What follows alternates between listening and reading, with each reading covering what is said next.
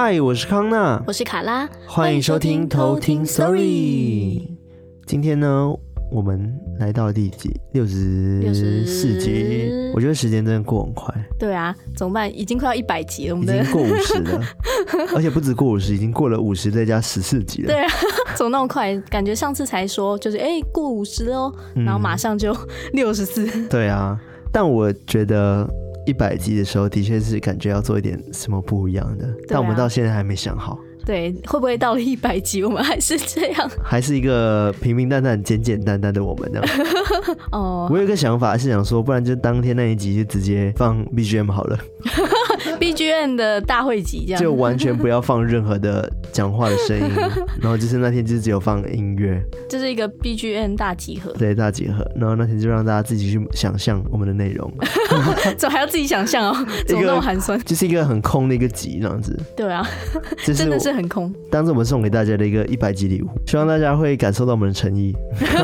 哎，光是直播 BGM 就超没诚意，是那个没诚意的诚意这样，对，哎，谁啊？好了，我们还是会为大家好好的想一下第一百集能做些什么特别的事情。我们会好好想的。对，但是呢，在那之前，我还是希望我们的 Instagram 可以赶快破万人。真的，赶快上滑。对啊，应该快了吧？对啊，应该吧。大家只要一个人、两个人就来喽。对，那个数学题又来了，一加一等于二，二加二等于四，四加四等于八，你看会越来越多。所以我们在第一百集前的愿望就交给你们喽。没错，就交给大家了。还是第八十集以前？哎，越来越有，越来越缩短这样子，很有压力。这要交作业是不是？好了，我们回到今天要讲的故事。那你今天要分享的故事是怎样的故事？对，今天要分享的故事是一位叫做明明。明明是哪个明？明天的明。我以为是冥婚的冥。哎、欸，超可怕！谁叫明明啊？明明，这个明明，这位明明呢，跟我们分享的是他跟其他三个朋友，他们四个人一起到忘忧森林。哦，忘忧森林，对，他们骑车发生的故事。我知道忘忧森林啊，你知道忘忧森林当时有发生一些事情吗？哦，什么事？就是有网友在那边拍照，然后拍到后面有个。奇怪的人，啊、好像是一个女生，然后在后面。哎、欸，可怕！而且这件事情有上新闻哎，哦、那时候闹蛮大。所以刚刚讲到忘忧森林的时候，我反应很大。对，因为在前面讨论的时候，我讲说，忘忧森林不就是那个之前发生事情那个吗？哦、对。然后据说就是好像是当时就有人拍照，然后拍到后面有个白影。嗯。之后这个人呢也大病一场，而且不到一个月直接暴瘦十八公斤啊，好可怕哦。对啊，然后就肯定被刷掉。对，绝对是被吓到了。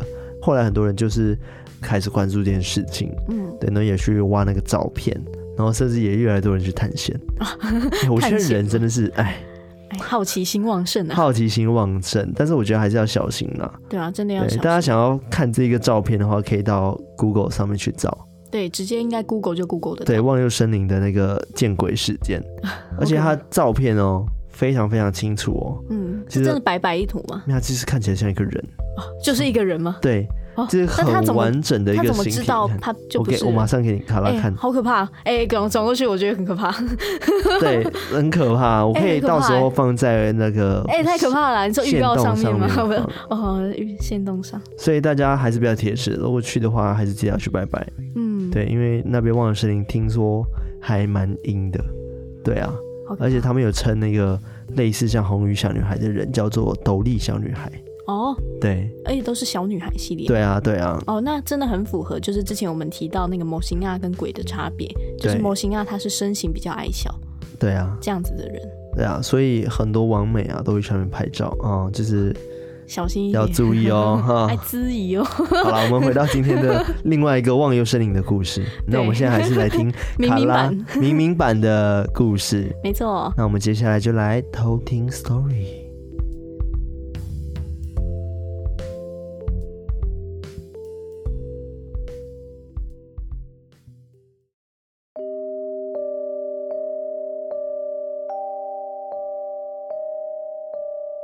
这个故事是我跟朋友四个人一起去忘忧森林玩的故事。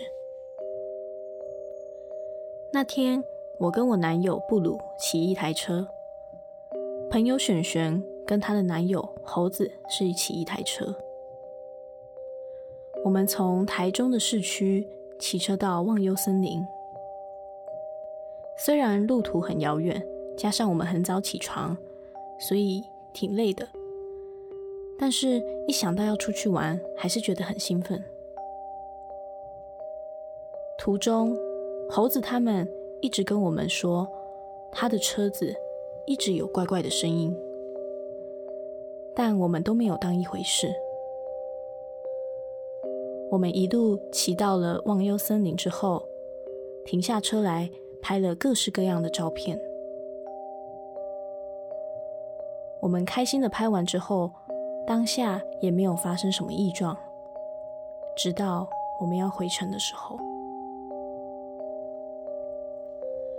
回程的路上，我跟男友的手机都放在机车前面的篮子里面。骑到一半的时候，突然骑到一个窟窿，但是只有我的手机飞出去。我们两台车马上回转停下来。我看了看，当下都没有车，所以就马上去捡。这时候，我男友马上拉住我。因为在下一秒的时候，有连续三台车，就像没有看到我们一样的冲过来。如果我男友没有拉住我，可能就不是我的手机被压，而是我被撞到了。虽然顺利的捡到手机，但是我的心情整个低落起来。过了一阵子，浓雾开始越来越大。但是我们也没多想，毕竟是在很高的山上，觉得有雾也很正常。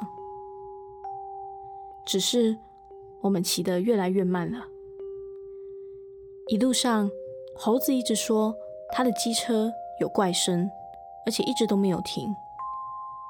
快到平地的时候，猴子他突然大叫，而且一直按喇叭。在我们停下来之后，才发现，原来是他机车的后轮，它的轮框断掉了。幸运的是，在前方的一百公尺就有一家机车行。到了机车行之后，老板觉得我们命很大，已经发出声音了，还可以骑上山再骑下来，很厉害。因为只要一个不注意，他们是非常有可能。因为这样直接摔下去山崖的。因为我们平常都会固定去一间寺拜拜，我们当下立马有一个直觉说，是老大，就是我们寺里的主神地藏王菩萨去帮忙拉车，我们都叫他老大。更幸运的是，老板说原本有人今天要来换轮框，可是后来不要了。所以我们马上就换了轮框，就好像特定给我们的一样。发生了这些事之后，我们顺利的回到了台中，并回到家。但是事情却没有结束。隔天，其他三个人都休息，只有我上班。但很奇怪的是，因为我们玩了一整天之后，都非常的累，而布鲁他是一个不会赖床的人，但他那天直接睡到了中午，快下午，而璇璇跟猴子他直接睡到了傍晚。我在下班之后回到家，第一件事情也是觉得非常的累，马上就去睡觉了。我们觉得感觉好像不太对劲。所以在隔天的时候，我们就不约而同的说，我们要去寺里拜拜，找阿姐、阿季，因为我们都觉得怪怪的。璇璇也说，他回家的时候，发现他的背包底下出现了一根香角，颜色跟他们家的完全不一样，就像是突然出现一样。璇璇也说。他梦到了布鲁出现了血光之灾。到寺里之后，阿季听我们说完当天的情况，他就说：“的确是老大帮猴子他们拉车的，因为他们原本有一次会直接掉下去山崖，而且是有东西跟着我们回来的，但是不是阿飘，也不是山精鬼魅，也不是那些魑魅魍魎，是魔。所以我们隔天才会不约而同的觉得非常的累，是因为我们都被吸取了精气。这是我们第一次很难得的四个人同时收惊。布鲁他是第一个收惊的，因为他比较明显。阿基说他的灵体跟人家打架了。我本身的体质比较敏感，所以平常的时候常常会有很多看不到的跟着我。这时候布鲁的阳气很重，所以他也都会帮忙压制。才让我的气场觉得说比较好过一点。只是这一次，因为太凶了，所以才会让他很虚弱，灵体才会跟人家打架。轮到我收惊的时候，我突然觉得很想哭，我就跟阿姐说：“好奇怪哦，我很想哭。”刚讲完之后，我的眼泪就掉下来了。但在我心里面有一种结束了的感觉。阿基说，这是因为我的灵体一直被那个魔侵蚀，经过收惊之后，终于可以恢复了，才会觉得想哭。之后阿纪也说，璇璇跟猴子遇到的那一根香角，那是一个记号，那是我们四个人。同时都被做记号的表现，直到我们收完惊之后，我们才觉得身体比较轻松。之后也就没有发生其他可怕的事情了。这就是我今天的故事。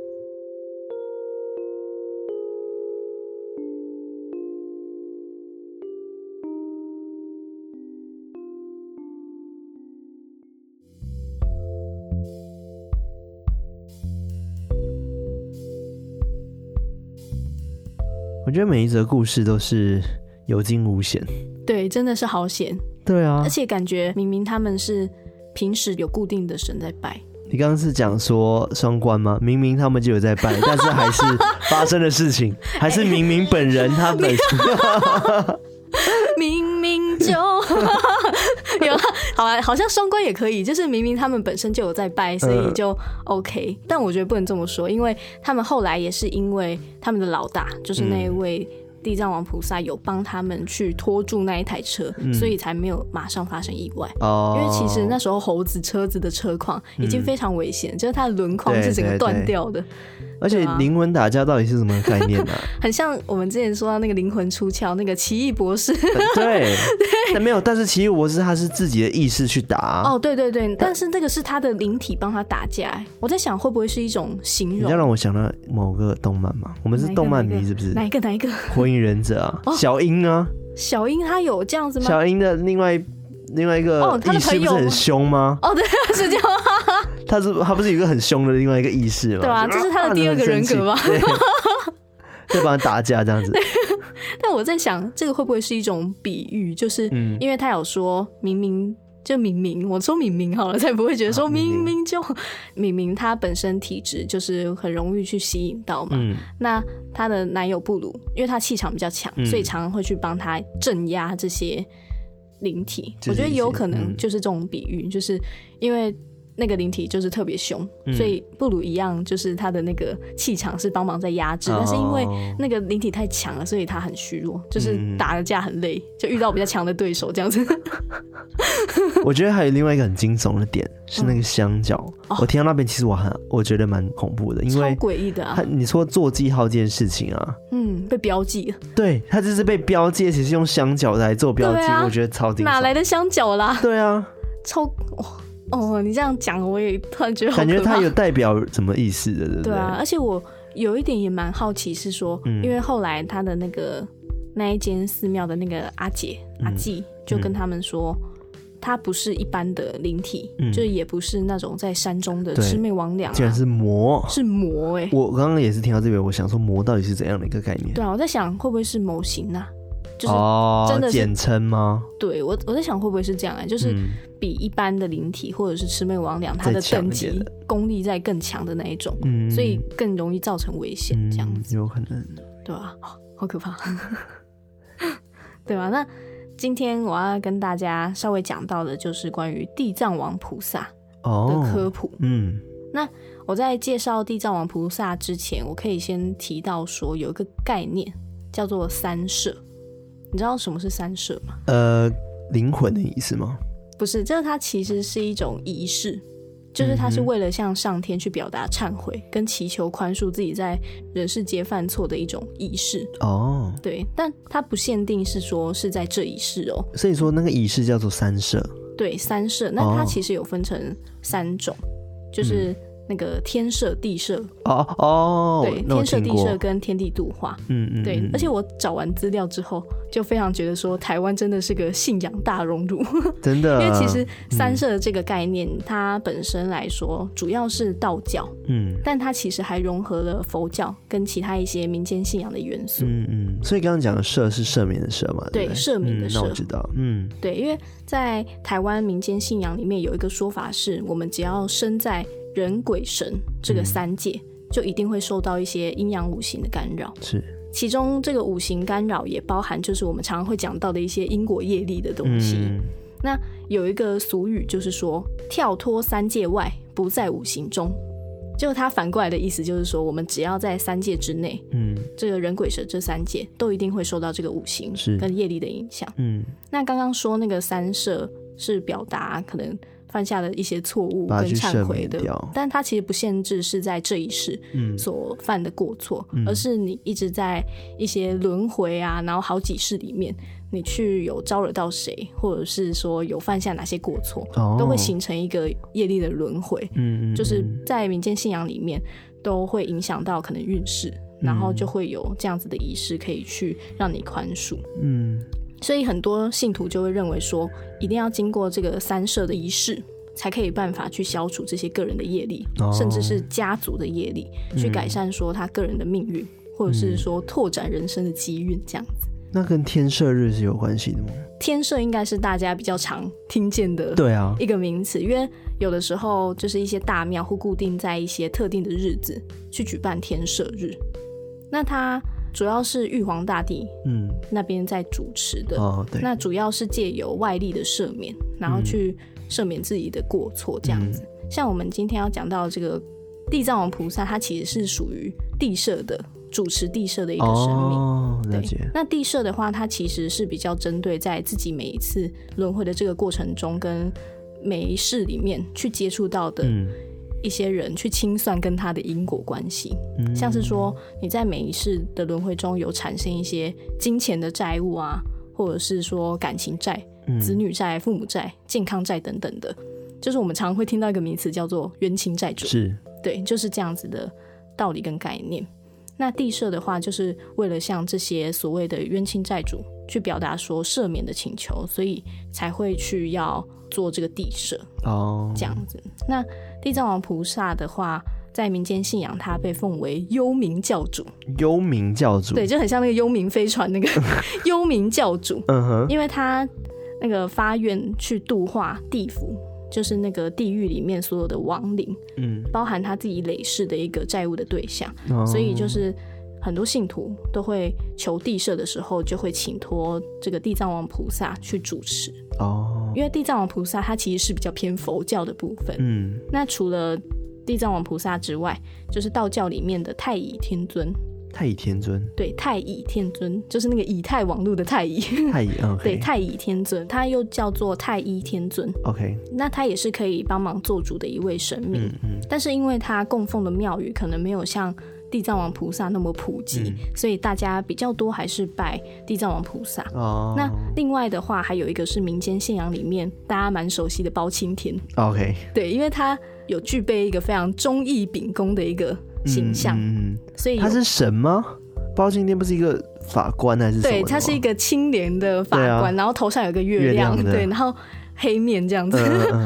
对，然后他有被受封叫做阎罗天子哦，所以他这个比较忠义啊、很公正廉明的这个形象，就有被信徒觉得说，哎、欸，也可以请他来帮忙主持地社的这个部分。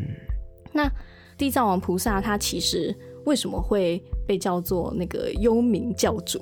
他自己也是本身有一个故事，嗯，就有一天有一个罗汉走在路上，嗯，他遇到了一位叫做光目的女人，嗯，就是灯光的光，嗯，然后眼睛的那个目，嗯，光目。那这位光目他就愁容满面，然后罗汉就问他说：“哎，你有什么烦恼的事情吗？”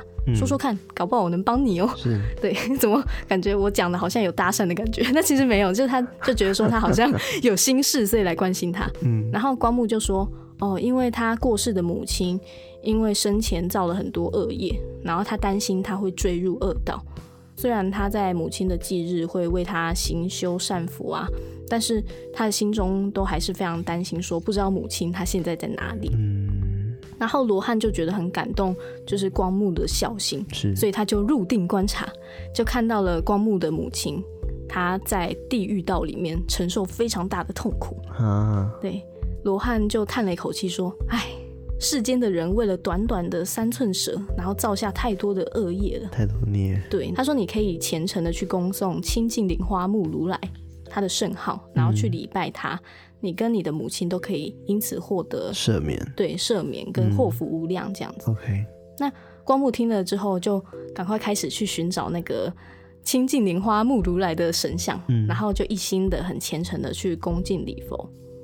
这时候空中就传来了一个法音，我的想象是那种天空就有一道光，然后叮，然后就开始听到那个清净莲花目如来，他就说光目。你的孝心跟慈悲心如此的难能可贵，我感受到了。对，他说你能为你的母亲发下如此广大的誓愿，嗯，他将投胎为修行人，长命百岁，哦，最后也可以成为菩萨，广度无量无边的众生。对，就觉得被他的孝心感打动了。对，嗯，所以之后那位罗汉就变成了后来的无尽意菩萨，那光目的母亲就变成了解脱菩萨。那这个发下了广大寺院的光幕，嗯，就是之后的大愿地藏王菩萨。哦，对，所以从此地藏王菩萨他就不断的发起广大的誓愿，嗯，要从地狱救助一切的众生。哦，对，非常的帅气，好好好有趣的故事哦。对啊，难怪就会被明明他们叫做老大，就真的有一种老大的感觉。真的哎，对，地藏王菩萨他其实有一个概念是。你如果要能成佛的话，有一个非常重要的条件，就是你的心里没有地狱。那他这个地狱指的，除了是刚刚有讲到的业力因果之外，嗯，主要是我们心中的烦恼。嗯，因为他认为说，烦恼其实就是地狱。那你的烦恼没了，那你自己的地狱就被净空了。嗯，那我觉得这句话其实很好。对，我觉得这句话潜藏了一个智慧，就是说。呃，我们怎么去解读我们看到或遇到的事情？嗯，因为有时候我们常常会觉得可能自己鬼打墙，或者是被别人受限，但其实不是因为外在，对，是我们自己受限。对，不是外在的那些人事物去限制你，是自己限制自己，才会有这样的感觉。是，所以如果心里面可以换一个角度去解读我们看到的东西的话，也许心里就没有那么难受，嗯，那就可以达到地藏王菩萨这个心里没有地狱的境界。嗯，对，我就觉得哦。我看完这个故事也觉得很有智慧，是 对吧？虽然说要天天都没有烦恼也很难啊。对啊，对，但是我觉得如果可以意识到这件事情的话，嗯、应该很多事情都可以看开，对，就也解决，就也不会因为很多一些阿杂的事情就一直影响困扰自己很久，对，然后反而造成自己的可能磁场不好啊，然后去让你的运气越来越差，嗯、这样子、嗯，对，就觉得好像蛮有道理的，是。我觉得也蛮有道理的，对，我也觉得很有道理。那刚刚有讲到关于香角的，对，刚刚那个就是那个地藏王菩萨的一个部分。嗯，我觉得他的故事真的潜藏了一种智慧在里面。就是我觉得常常看到这种传奇故事，其实它都很像那种伊索寓言，对，就是它都会有一些寓意想要告诉你。嗯、那刚刚看到那个香角，大家知道什么是香角吗？就我第一眼看到，我想说，哎、欸，是什么香港脚还是什么？但其实不是，就是它是那个我们拜拜都会用香嘛，线香。嗯、那线香烧完之后，就会留下红红的那一段，那个就是香角，那个就叫香角。对，那个就是香角。所以我后来就是知道这个之后，再想到说，明明他们发现的那个香角，我就觉得超诡异。对，超诡异的。对啊，就是怎么就会突然就是有这样子的香角？那可能大家会很好奇说，这个香角平常大家是怎么去处理它？因为我们平常拜拜的时候，它神坛上面就会插很多香嘛。对。那包含说就是香，很多香，对，香角就会都插在上面，然后包含是里面的香灰。嗯。如果太多的时候要怎么办？就怎么去处理？对，我没有想过这件事情哎，啊、想说应该就是倒一倒垃圾桶处理掉。对啊，就是可能我们从来都没有去想过这件事情。嗯、那我有查到，然后我觉得也蛮有趣，就分享给大家。嗯嗯就是说，这些香灰跟香角，其实都代表着这个家的家运哦。Oh.